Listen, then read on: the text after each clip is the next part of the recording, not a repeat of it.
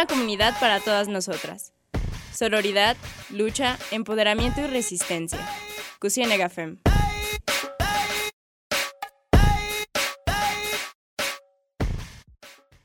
Bienvenidas, bienvenides y bienvenidos a Cusienegafem, un espacio hecho por nosotras y para nosotras. Desde cabina les acompañamos mi compañera Ruth. Hola. Mi compañera Pau. Hola. Y su servidora Kat. Y pues ahora tenemos un tema muy interesante. De hecho, este Pau nos dará más contexto. Hablaremos sobre árbitros, árbitras mujeres, este, que están participando en el mundial. Así es. Antes de pasar al tema, eh, solamente les quería mencionar que eh, por el momento no estaremos grabando en vivo, así que eh, a la hora del programa pondremos una cajita de preguntas en nuestra cuenta de Instagram para si tienen alguna duda, alguna sugerencia que quieran hacer mm, en lo del programa, estaremos ahí respondiendo a todas sus preguntas. Y ahora sí, pasando al tema, es un tema interesante porque yo creo que hay que darle mm, la importancia que tiene y más porque es el primer mundial donde participan, esta, donde participan árbitros mujeres. Em, bueno, en Cocina de Café nos pusimos algo eh, mundialistas un poquito tarde, pero era importante eh, darle, sí, darle espacio a este tema. Y bueno, ahora vamos a hablar como un poquito de la trayectoria de estas seis mujeres que participarán en el Mundial de Qatar. Bueno, estas seis mujeres son Stephanie Frapat de Francia, Salima Mukasanga de Ruanda, Yoshi Yamashita de Japón, que son las las árbitras centrales, mientras que las árbitras asistentes son Neusa Bach de Brasil, Karen Díaz de México y Catherine Nesbitt de Estados Unidos. Y esta es la trayectoria de, cada una de una manera más específica. Frappart, de 38 años e internacional desde, los, desde el 2011, es la colegiada más respet, respetuada y reconocida tras dirigir los más grandes torneos femeninos, incluida finales de mundiales en 2019 se convirtió en la primera mujer encargada de arbitrar la final de la Supercopa masculina, Liverpool contra el Chelsea. Y en 2020 fue la primera en dirigir un encuentro de la Liga de Campeones contra la Juventus y Dinamo. También fue la primera árbitra en un partido de la Eurocopa masculina, al ser designada como asistente del neerlandés Dani Macali en Turquía versus eh, Italia, que abrió el torneo. También eh, este, tenemos a Salima Mukasanga, espero pronunciar todo bien. Fue la primera mujer en dirigir un partido de la Copa de África este año. Eh, era Zimbabue contra Guinea, tras haber sido la cuarta colegiada para el partido Guinea-Malawi. Y Yamishita dirigió este abril el encuentro Melbourne City Yonoman Dragons de la Champions Asiática. Por otro lado tenemos a Yoshimi Yamashita, que es una árbitra central de Japón, tiene 36 años y es internacional desde el 2015. Ha tenido participación en la Copa Mundial Femenina de la Sub-17 en la Jordania del 2016, dos años después en Uruguay y también en el Mundial de la categoría en Francia del 2019. En este mismo año también se conformó una tercia arbitral para la Copa Asiática y un duelo de la Liga Japonesa. Ahora hablaremos sobre la trayectoria de las árbitras asistentes.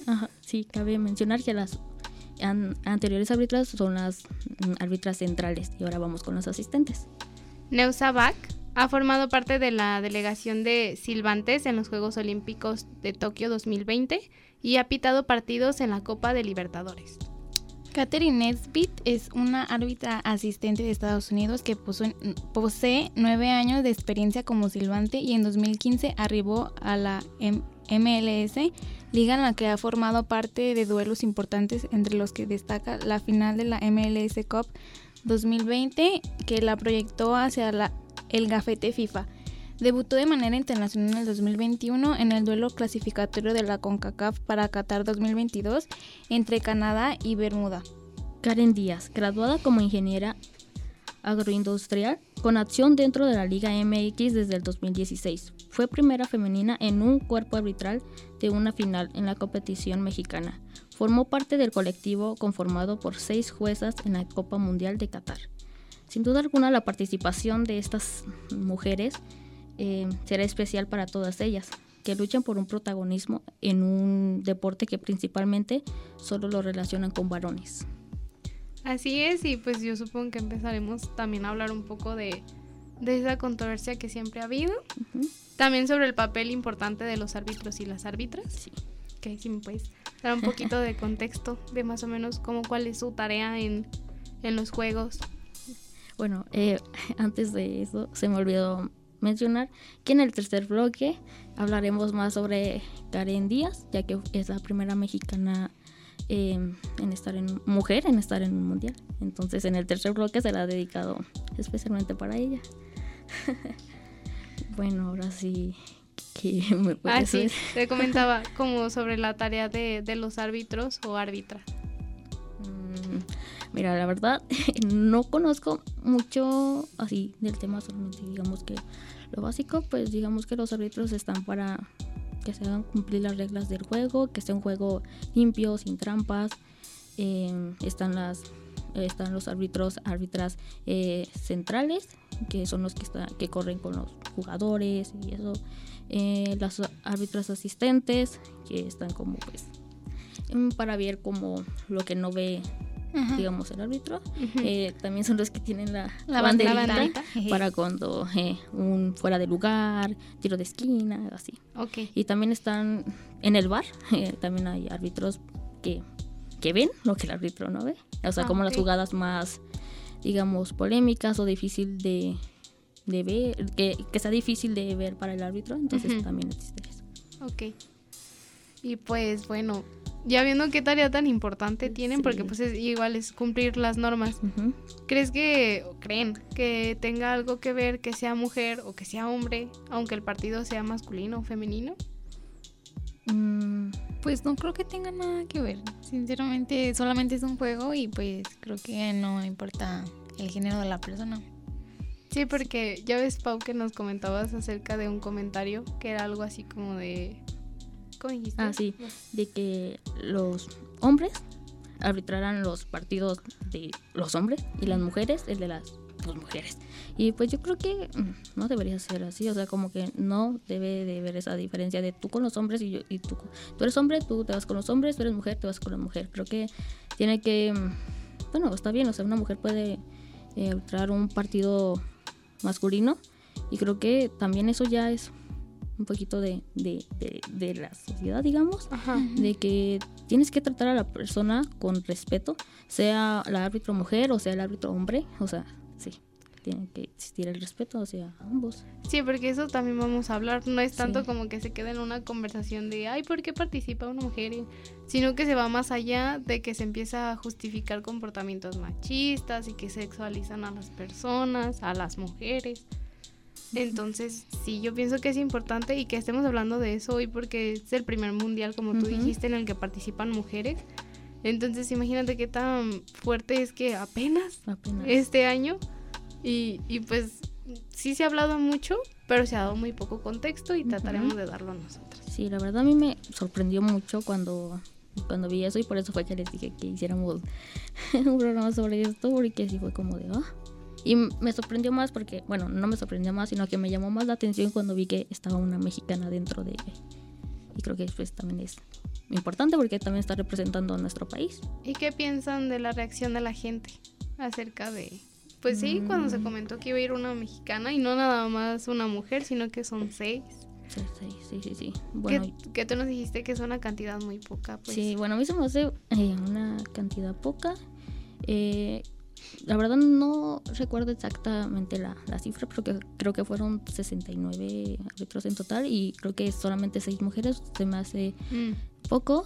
Digamos, es un avance, pero sigue siendo como muy, muy poca la, el avance, digamos. Sí, creo Sí. que concuerdo en ese punto. Creo que es un paso muy importante para nosotras las mujeres que ya estemos en un mundial, pero también siento que falta mucho por recorrer. O sea, todavía Sí. falta demasiado que en qué trabajar, en que nos abran los espacios. Así que, pues, sí, me alegra mucho de que ya haya espacios para las mujeres árbitras en este mundial del 2022, a pesar de que ha sido un mundial muy polémico.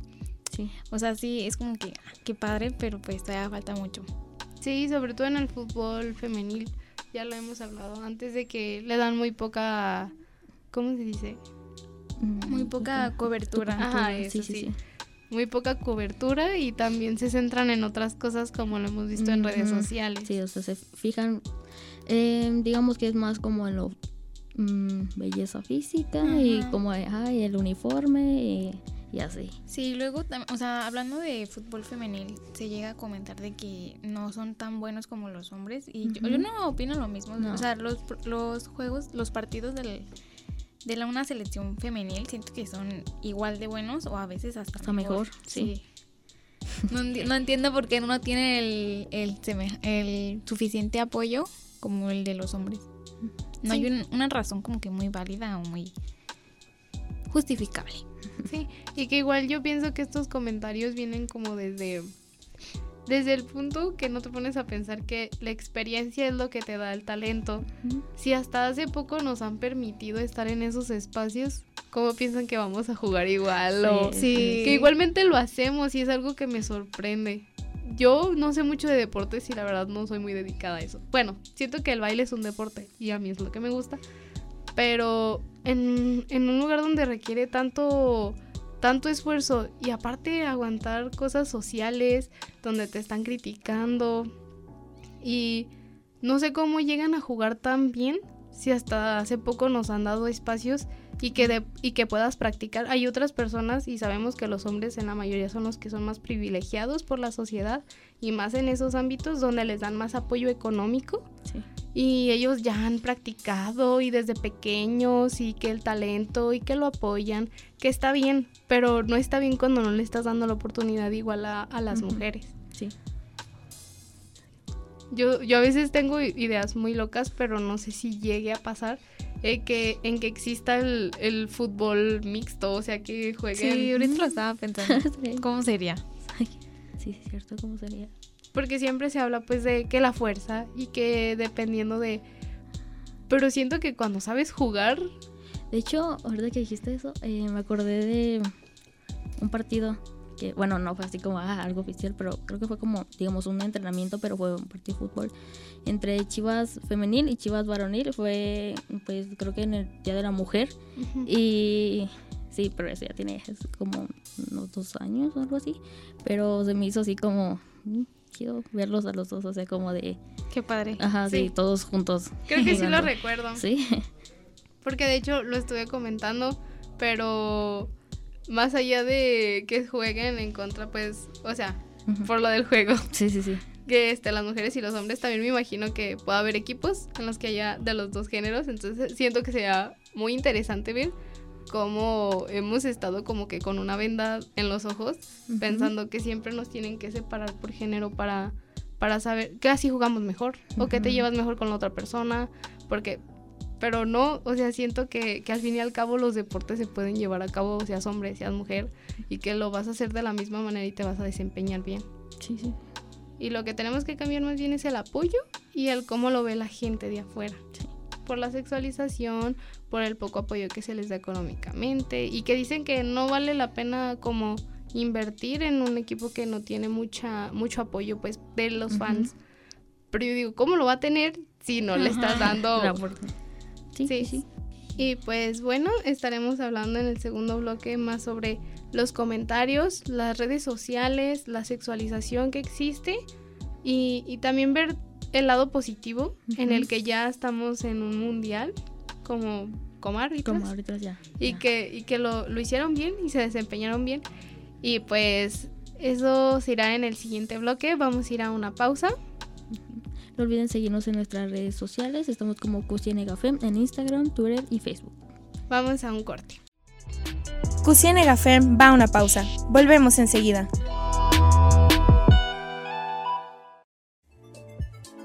Estamos de regreso en Cocina Gafem. Continuamos.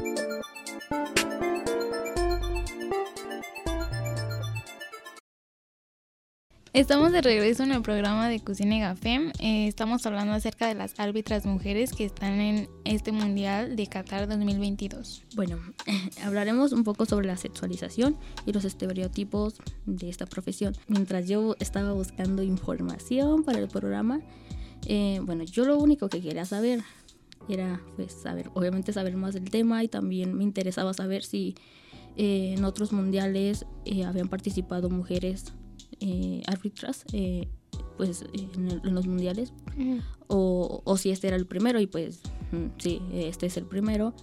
Pero al estar buscando esta información me salían como páginas con, con títulos de estas son las eh, seis árbitras más sexys del fútbol. Y yo, o sea, ¿eso qué tiene que ver con lo que yo estoy buscando? O sea, eso no... Sí.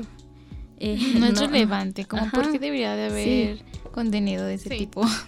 Y luego videos titulados así como de esto sucede cuando eres mujer en eh, cuando eres árbitro mujer en, en- en fútbol masculino y, y digamos en los videos eh, salían varios clips y varios eran como de ay te toco accidentalmente y, y, ah, es parte Mm. del juego o te alzo la voz de más o cosas así como no respetando a, a los árbitros. Y Y pues- son, son cosas que no ocurren con un árbitro hombre, es lo que, o sea, es lo que queremos recargar, o sea, no, es lo que nos llama como que la atención de que estas actitudes no pasan eh, siendo como un partido de fútbol masculino con un árbitro hombre.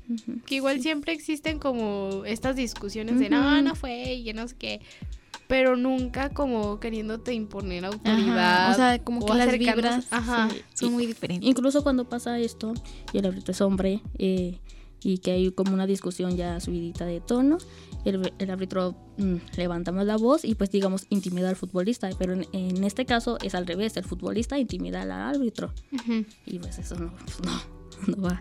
Sí, volvemos como a esto de, de querer imponer autoridad y Ujú. de relacionar pues otra vez el poder a... Tú no me puedes decir, porque es mujer, aunque seas el árbitro y que seas la autoridad que me Sí. tiene que decir las normas. Y... No, No. simplemente es otra vez ponerse a, a estar discutiendo y ponerse enfrente como retándote como de yo soy la autoridad, Sí. sí soy hombre. Y luego también este... mm, ah, los comentarios de estos videos eh, pues, se me parecieron como muy, muy fuera Muy fuera del de- lugar. sí, sí, sí. yo estaba pensé a lo mejor no, o sea, en mi esperanza dije igual hay un comentario positivo defendiendo a la árbitra o sea obviamente yo sabía que iba a encontrar comentarios de este tipo pero pues yo quería creer que no que la gente había cambiado pero no Sí. Eh, les voy a leer algunos de los comentarios que era ah, creo que eso ya lo habíamos comentado de pero las mujeres dicen ah no eh, mujeres con mujeres y hombres con hombres este ya lo habíamos Comentado. comentado pero las mujeres dicen que pueden hacer lo mismo que los hombres Eh, esto pasó en un video donde a una, al árbitro le dan un balonazo fuerte por accidente y pues la gente empezó a, hacer este tipo de comentarios de que si no no tiene la capacidad de estar ahí pues que no que se dedique a otra cosa los accidentes son su culpa o sea, Sí, ajá. es un accidente cómo va a tener la culpa Sí, ella? o sea, es increíble cómo de un accidente llegan a la conclusión de que no puede porque es mujer. Y Sí. que si le dieron un balonazo es porque es mujer. es porque es mujer y no se fijó Sí, y es, es otra vez lo mismo, como esto de que no, no están acostumbrados a vernos en, en espacios públicos y en lugares donde están acostumbrados a ver hombres. Supongo que también se nos exige más, como tú decías, Ruth, hace Sí. poco. Y que, y que también cualquier error que cometas. Lo van a hacer vale por grande. mil. Sí, ya sí, de sí. ahí ya no, ya no sales. Sí, sí, por más pequeñito que haya Sí, sido el aparte error. yo siento que si cometes un error en este ámbito, no es como que es porque eres mujer. Sí, sí, sí, sí. No, eres- no No, eres no, mujer. no es que porque hayas tenido, no sé, un error que es válido.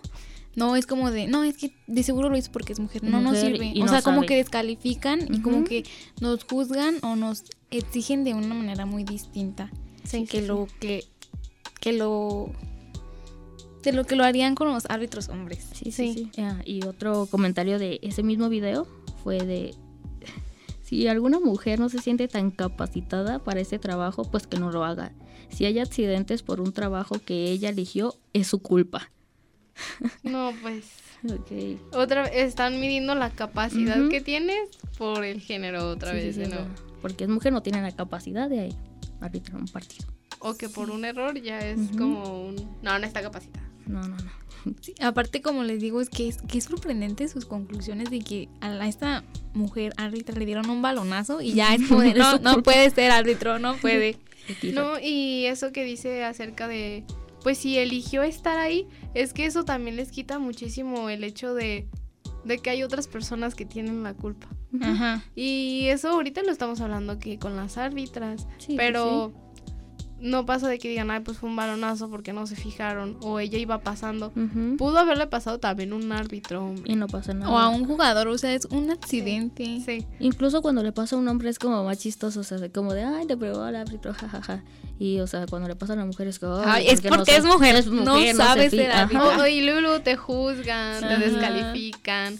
Entonces es estar haciendo un esfuerzo doble.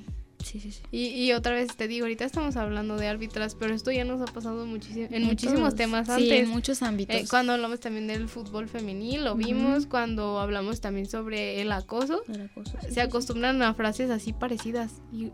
Y es decir lo mismo que, es que porque usabas esa falda, te pasó o eso. para qué salías a la calle a esa hora, y te culpan, en vez de ver el verdadero problema que es que siguen juzgando a las personas por el género y no porque, o porque tienen menos capacidad por un error, no por hacer mal su trabajo, porque no lo hizo No, mal. o sea, fue un balonazo. Obviamente es un partido de fútbol.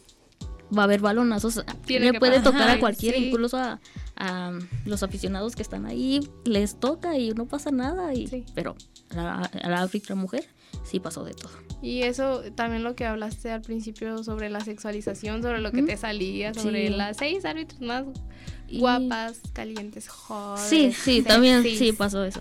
Y es asumir cosas y es siento que es muy fuerte porque yo casi nunca he encontrado videos Ajá. o títulos así sobre árbitros hombres. No, o sea, los No, seis no, árbitros va- más. no vas a encontrar ese sexy. tipo de Obviamente no. Y creo que este contenido, en cualquier profesión, siempre pasa en las Sí. mujeres. Como, estas son las actrices más, eh, más bonitas. Y, o sea, siempre destacan más como la belleza física, Física. que el talento. Sí, sí. Y también lo hemos visto en las cámaras, en fotografías, que como se centran en partes del cuerpo en vez de si está, no sé, levantando una tarjeta y. Luego aparte su uniforme. O sea, yo El siento que su uniforme es muy diferente al de los hombres. Sí. O sea, es como que más, un poco más corto y más apretado. Sí. sí. Sí, y en estos videos que les digo que, que me salieron y dije, bueno, los voy a ver porque esto va a generar contenido para este, este, Este programa. este programa y para este bloque, que no debería de ser así porque no, no. Sí. Eh, digamos, mm, las cámaras enfocaban más así como a los movimientos de que hacían las árbitras, como cuando se aga- agachaban y pues, Mm, ah, no sé, enfocaban... sí, es- mm, sí, sabemos que... en las partes del ajá, cuerpo. sí. Y, no. Sí, ya de ahí ya están como otra vez descalificando tu trabajo. O sea, tú vas a hacer lo que tienes que hacer y luego terminas en un, en un post, en un, una nota, un periódico, una revista de las 10 mujeres más bellas árbitros en el fútbol. Oh. Y pues por eso hoy queremos recalcar que son Ujú. las seis mujeres que están en un mundial y que hicieron bien a lo que se dedican y, y que es importante no estar sexualizando a las personas porque descalifica su trabajo y también como personas. Recordemos que la sexualidad no es mala, pero cuando una persona no te lo está permitiendo, cuando no es algo como una conversación normal o consentida y que nada más lo estás destacando porque Sí. Así Cuando solamente lo, lo rebajas a eso. Sí, Sí. Cuando lo cosificas ya es como, bien, bien, espérate. sí. Y bueno, o sea, como, como dices, para recordar, recordar esto que estas seis mujeres eh, estu- estuvieron en el mundial no porque quizá pues eran bonitas, pero no estuvieron por eso, no se les calificó su belleza física, no, o sea, no estuvieron como en un certamen de belleza para decir, ay, estás bonita, estas seis están bonitas, van a, a participar en el mundial. No, no fue así. Estas seis mujeres están ahí porque hicieron cosas, este, digamos, destacables que les hicieron que estuvieron en el mundial, porque eh, lo que leímos de cada una de ellas, varias fueron las primeras mujeres en participar en eventos grandes. Entonces por eso están ahí, no por su cuerpo, no por su físico, no por otra cosa, que es el desempeño que pusieron en su trabajo. Y bueno, relacionado a eso, este, vamos a comentar algo que dijo el presidente de la Comisión de, de Árbitros de la FIFA, Pier, Pierluigi Colina, y dijo lo siguiente. No nos, no nos cansaremos de repetir que lo importante es la calidad y no el género. Espero que en el futuro el hecho de que, hay, que haya árbitras de élite en grandes competencias masculinas se entienda como algo normal y deje de ser noticia. Se merecen estar en la Copa Mundial. Eso fue lo que dijo. Y creo que tiene muchísima razón. Eh, porque de esto de eh, que con el paso de los años sea como más normal de que mujeres hagan cosas que solamente se supone que pueden hacer los hombres o estén en eventos que según solamente son para varones, no. Eso estaría, está bien que, que, con el tiempo se vaya normalizando la participación de las mujeres y que sí deje de ser noticia, porque esto ha sido noticia, por eso estamos haciendo un programa de eso. Pero que sí que deje de ser algo extraordinario y que empiece a ser algo... Algo normal, como decir, ah, sí, qué chido. Eh, otras árbitros mujeres, pero que sea como normal, así como... Sí, algo como... Sí. Pero sabemos que es importante visibilizarlo, como ahorita que estamos hablando de eso. Sí, pues como les decía, es un paso muy importante y que bueno, se aplaude, se, se visibiliza, pero esperemos que próximamente pues haya más avance al respecto para que esto deje de ser noticia y ya sea algo muy normalizado y ya sea muy común. Sí. Ah, ahora también hablaremos sobre un equipo arbitral exclusivamente femenino que pitó por primera vez en la historia. Sí, bueno, ahora ya pasamos a lo, a lo bonito, a lo agradable. eh, sí, es este, este equipo arbitral que... Mm, bueno, esto fue en el partido contra Costa Rica-Alemania. Em, la francesa Stephanie Frappart, junto a la brasileña Neusa Bach y la mexicana Karen, Karen Díaz, se dirigieron en el encuentro se dirigieron en el encuentro de las elecciones de Costa Rica y Alemania en el estadio Albait.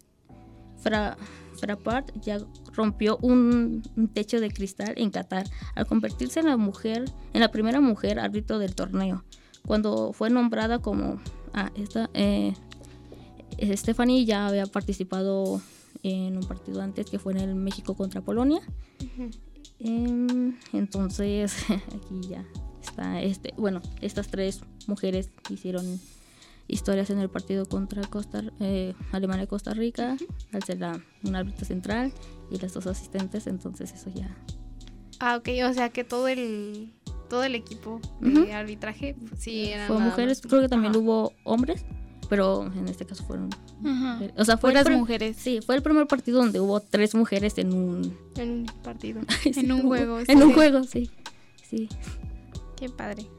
Sí de hecho pues me llama la atención porque menciona lo de que que, que sí es Frapart sí es, que, es que me quedé como pues sí el nombre Frapart. Dice que ya rompió un techo de cristal. Recuerdo que tenemos este no nosotras, sino las anteriores este, locutoras de Cocina y Café, hicieron un, un, programa especial sobre lo del techo de cristal, que era todas aquellas normas y reglas que no están escritas y que no salen, que se puede aplicar a lo que siempre nos preguntan este, a las feministas sobre eh, ¿y por qué luchas? O dime derechos que yo tenga, que tú no tengas, o que tú tengas que yo no tenga, y así y que te cuestionan. Pues ese es el techo de cristal, son las normas, las reglas que socialmente hemos construido y que no nos dejan avanzar hacia arriba, por eso se llama el techo de cristal. Nadie lo ve, pero muchos saben que si quieres entrar a un deporte y que si es fútbol y que si eres mujer, que te va a costar mucho trabajo y que te van a juzgar y que entonces ahí está el techo que te dice no vas a poder avanzar a más. Pero así como lo dice la francesa, ya rompió el techo de cristal y creo que lo vamos a seguir haciendo porque pues qué mal estar viviendo con limitaciones y por tu género. Entonces estamos contentas de que sí, porque estas mujeres hicieron historia y más digamos que en un mundial, un mundial con mucha polémica y sí y todo sobre eso. todo por el lugar en el que se Exacto. y que bueno que dejó algo positivo de que eh, ya tuvieran la oportunidad de participar. Y igual, ojalá que eh, siga así, que las, árbitras estén en competencias importantes, así como... Sí. Y porque no se les había dado tanta visibilización. Te digo, si, si tú no me comentabas, yo yo ni idea de que no podían ser mujeres árbitros o que, sí, ajá, que no existía. Incluso yo hace poco, bueno, no sé, no, la, verdad no me acuerdo la fecha, pero fue a Karen Díaz que, que, la vi en un partido de fútbol y fue como de, también las, mujeres pueden ser árbitros, y incluso le dije a mi papá, y yo, pa, también las, las mujeres pueden hacer eso, y ya, pues sí, pues sí, sí se puede, pero como nunca había visto, no, no se había visto o nunca, o no les da así como tanta importancia, pues, este, pues, pues no, no lo notas y pues tú dices, no, pues no, no hay o no pueden, o hay una regla que dice, no, se puede ser árbitro si eres mujer, pero ya vimos que sí, y mira, ¿dónde sí, están ya ahora? está pasando, sí. sí. Y bueno, pues vamos a ir a un corte. En el tercer bloque nos vamos a centrar en Karen Díaz. Sí, eh, Karen Díaz está árbitra mexicana que nos representó en el Mundial. Y bueno, vamos a ir a, un corte. Recuerden seguirnos en nuestras redes sociales como como Cocina Café en Facebook, Instagram y Twitter. Nos escuchamos pronto. Cocina Café va a una pausa. Volvemos enseguida.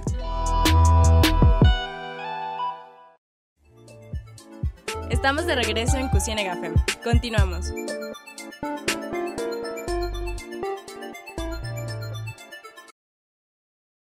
Estamos de vuelta en Cocina FEM, estamos hablando de las árbitras mujeres en el Mundial. Em, en este bloque hablaremos sobre Karen Díaz, esta árbitro mexicana que nos representó en el Mundial y pues se nos hizo interesante y que todos la conozcan y, dar, mm, digamos, datos interesantes que quizás no conocían de ella. Y pues ahora vamos. Eh, Karen Díaz Medina nació el 10 de noviembre de 1984 en Aguascalientes y fue una de las, de las árbitras asistentes durante el Mundial de Qatar de este 2022. La sonrisa de Karen Díaz oculta una tonelada de insultos que ha recibido por ser árbitra. La mayor parte ocurrieron cuando empezaba a ser jueza en los maltrechos campos del barrio. Ponía una duda, ponían en duda su conocimiento del reglamento solo por el hecho de ser mujer Díaz desde el minuto cero rechazó victimizarse. En su lugar, se planteaba firme para aplacar a aquellos jugadores amateur que solo querían sacar furia. A los de las tribunas mejor ni escucharlos. Ese temple y talento le ha servido para ser una de las 69 personas que arbitran en el Mundial de Qatar. A estas alturas ha sido árbitra suplente de los partidos entre España y Costa Rica, además del Portugal gana. Eh, es importante porque vamos a hablar también sobre su vida y sobre todo lo que ha pasado. Karen Díaz, de hecho, quería ser futbolista, incluso participó en los equipos juveniles de la selección mexicana. No pudo dedicarse profesionalmente como jugadora porque en México no había una liga para mujeres, sin un lugar para jugar ni hablar de un salario mínimo, un salario digno así que decidió estudiar una ingeniería especializada en el campo agroindustrial y para pagarse los estudios arbitraba aquellos partidos de barrio. Por cada partido ganaba unos 2 dólares y lo hacía a escondidas de sus padres. Díaz, que poco habla con la prensa, contó a El País en 2017 que alguna vez no llegó el árbitro a uno de sus partidos con la selección, por lo que decidió tomar el mando y así empezó su historia en el arbitraje. Bueno, ahora hablamos un poquito más de, em, lo que representa Karen y lo que está haciendo ahorita y digamos que eh, en estos momentos puede ser como mm, la motivación de muchas mujeres que digan yo quiero ser como ella o que quizá querían, pero les daba miedo o decían no puedo o no sirvo para esto o no es mi lugar y quizás al verla a ella, verla que está en un mundial y todo lo que ha logrado, digan, se motiven y sigan con su sueño. Karen Díaz simboliza el triunfo de las árbitras mexicanas. A finales de octubre, la Comisión Nacional de Deporte y Cultura Física, CONADE, le otorgó el, Premio Nacional de Deporte a Mejor árbitra del país. En México, la referee mexicana ha participado en finales de la Liga M, de la Liga Mexicana y en, torneos de CONCACAF. Desde el 2018 está certificada por la FIFA como silbante internacional, uno de los grandes méritos en su profesión. Esta es una cita de ella. Salí llorando de varios partidos amateur y en el momento decía, ¿qué carajos estoy haciendo? Pero a la hora, a la hora pensaba que esto, esto me tenía que dar gasolina para seguir adelante. Y, y después, y después a ese jugador que me estaba gritando, yo siempre decía, me va a ver en televisión y se va a tragar y se va a tragar lo que me está diciendo. Contó Díaz a este diario. Ahora su nombre y su ingenio a la hora de marcar el fuera de lugar está en la vitrina de un mundial. Fíjate que esto me gustó de... de eso me, me, emocionó mucho de que sí, de que ese futbolista que un día le gritó cosas o que le o de esas personas que le faltaron al respeto la vieron en televisión y que la vieron quizá en los periódicos, en las notas diciendo la primera mujer primera árbitro mexicana en un mundial.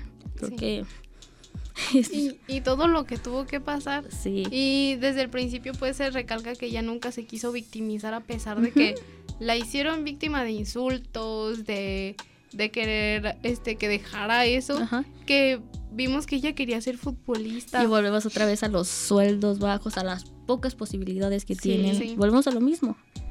Y, y, la verdad, al mismo tiempo siento una decepción en esa parte porque digo, uh -huh. no sabemos de, de, la futbolista que quizás nos perdimos, uh -huh, pero está la árbitra que ahora tenemos, pero que también tenemos, es muy buena. buena. Sí, sí, sí. Entonces también me pongo a pensar en, en las oportunidades que se dieron en el camino, como ella pues era para, era para trabajar de alguna manera y ganar dinero para sus estudios, o sea, era como un pasatiempo, un trabajo y poco a poco se convirtió en ahora su profesión. Sí. Y digamos sí. que también ese trabajo la mantenía cerca de, de, lo que ella algún día quiso ser. Sí. Qué gran contra con contraste, la verdad, el hecho de que haya empezado para solventar los gastos de sus estudios y ahora haya estado en el mundial, es como de wow, qué sí. increíble. Y esto también de que, lo, digamos, los insultos que recibía y todo eso, que lo utilizaba, como ella dice, como gasolina para seguir adelante. Sí. Y sí. pues le ha servido. Mira ahora dónde está. Sí, creo que es de admirar sí. y sobre todo, pues no la hemos pasado pensando que son cosas extraordinarias, pero son cosas que tendrían que pasarnos a la mayoría de las personas porque tienes ahí oportunidades y te las brindan y no te tienen que juzgar, pero sin embargo siempre hay gente así y gente que no cambia su pensamiento, pero tal y como ella dijo, o sea, no importa el insulto, no importa, después voy a estar en televisión, voy a estar ahí. Sí, sí, y, sí. y, pitando en un partido, en, en un mundial, o sea, y pues yo te quería preguntar, más bien a ti, a ti que te encanta el tema y que te, te llama muchísimo la atención, sí. la mexicana. Así como tú dijiste que eso simbolizaba y que fue el texto de la prensa, para ti, ¿qué simboliza? Uh -huh. Sí. Mm, mira, yo creo que mm, para mí, digamos que también puede ser inspiración, quizás no para hacer lo que ella hace, porque pues no, no me llama a mí eso la atención, pero eh, sí me inspira a a seguir con, mis sueños y que mmm, este o sea que puedo lograrlo y que quizás iba a haber mmm, muchos obstáculos pero tengo que utilizarlos como gasolina para seguir adelante sí. porque bueno practicar un poquito bueno mencionarlo que a mí me interesa un poco los deportes pero como no tengo mucho conocimiento y me daba mucha inseguridad de si lo iba a hacer bien. Incluso ahorita, antes de venir a, a grabar este programa, sí. estaba, eh, mientras venía en el camión, estaba eh, pensando en eso, si realmente lo voy a hacer bien y si me equivoco en algo y, y así. Pero sí. creo que también ayer en la noche, cuando estaba leyendo lo, lo de Craig Díaz, eh, me, me, llenó de, de motivación para continuar con, con lo que quiero y si yo quiero ser periodista deportiva pues lo voy a lograr porque pues voy a aprender, o sea, no es como que nace, no es como que las personas que se dedican al periodismo deportivo nacen con, con el conocimiento de los deportes, sí. pues no, obviamente iré aprendiendo y pues me, digamos que Karen inspira, inspira motivación y a seguir adelante. Sí, creo que es de las cosas más importantes cuando hablamos de este tipo de temas porque nos damos cuenta que hay muchas mujeres que nos inspiran Sí. Y que nos hacen creer que lo vamos a lograr. Porque por mucho tiempo nos dijeron que no, que no. o no nos daban posibilidades, o nos juzgaban. Y creo que también esto es importante, por eso estamos hablando de eso. Por eso estamos aquí. Siento que no nada más a ti, sino que, como tú dices, inspira a muchísimas mujeres Ujú. y a seguir adelante. Y que, que todo está en una oportunidad y en que te, te esfuerces por tu trabajo, pero que no hagas un doble esfuerzo en, en tener contenta a la gente, porque ya vimos que no es No, posible no y que tampoco los podemos estar educando todo el tiempo. Te tienes que informar y te tienes que cuestionar por qué, por qué quieres insultar a una árbitra porque le golpeó el balón en la cabeza, porque dudan de sus capacidades o de que no se sepa el reglamento como lo comentaban en, en esos partidos de barrio. Ajá. O sea, Que dudaban de si ella se sabía las reglas solamente porque era mujer. o sea, sí, sí. Y, sea- y siento que es como en parte lo que te pasaba a ti cuando pensabas, y si a lo mejor, como yo, tú sabes que yo casi no Sí, sé sí, nada del tema, Ajá. pero aún así me esfuerzo por saber y por conocer más allá de lo que quizás son reglas deportivas. Pero pues no sé, quizás lo cultural, lo de que pues son equipos y que unen muchas naciones y todo esto. Pero a lo mejor tú también dudaste mucho de si lo estaré diciendo bien, porque hubo muchas personas atrás que quizás te corrigieron o te dijeron que, o dudaron de ti porque te vieron que, no, pues es mujer, quizás, Pues- quizás no sabe la regla Mm. 347. de- Incluso no fue que me hayan dicho algo o que me hayan corregido. No. Igual son ideas que como ajá, tú Sí. eres mujer y pues no sabes de deportes, ¿verdad? Entonces yo tengo tenía como esa idea de y como ah, yo veía a mis compañeros así como de que sí podían hablar muy Fluido de todo. ajá y así con estadísticas y todo y yo yo no sé nada, o sea, yo no esto no es para mí, o sea, no, ¿qué estás haciendo aquí? Pero no, sí se puede. Y yo creo que nos acabas de demostrar que no, porque tú te tú te encargaste del Sí. guion y de investigar. Así que, Sí. pues, además de felicidades a todas las árbitras que fueron en este mundial, también a ti porque te animaste. Gracias. Y bueno, Bueno. a manera de cierre, Ruth, ¿tú qué, ¿tú qué piensas del tema en general y de Karen?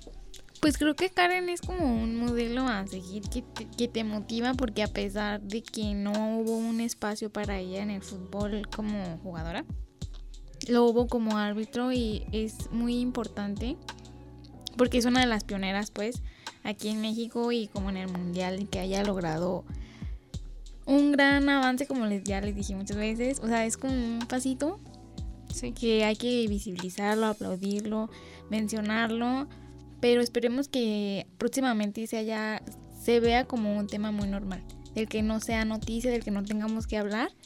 Y pues creo que es eso.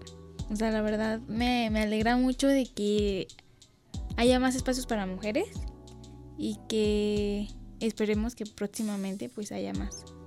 Ok, entonces pues esto es el cierre de, de este programa. Recuerden seguirnos en nuestras redes sociales como...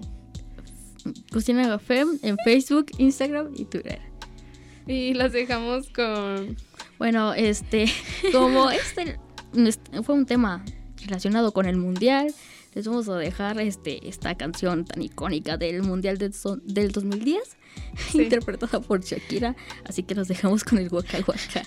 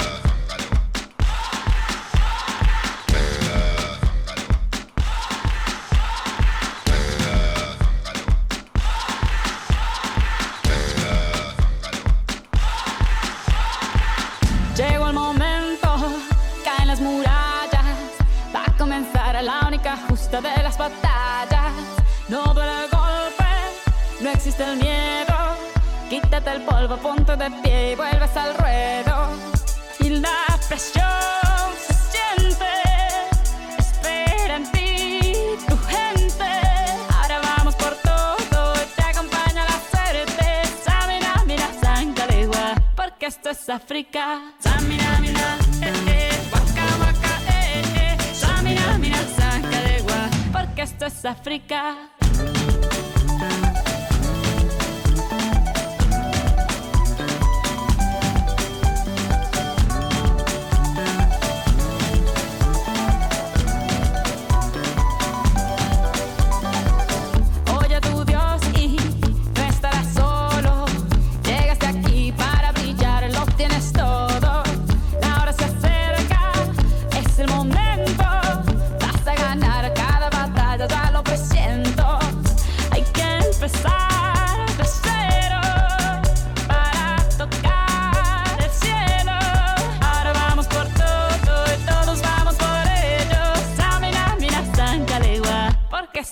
África.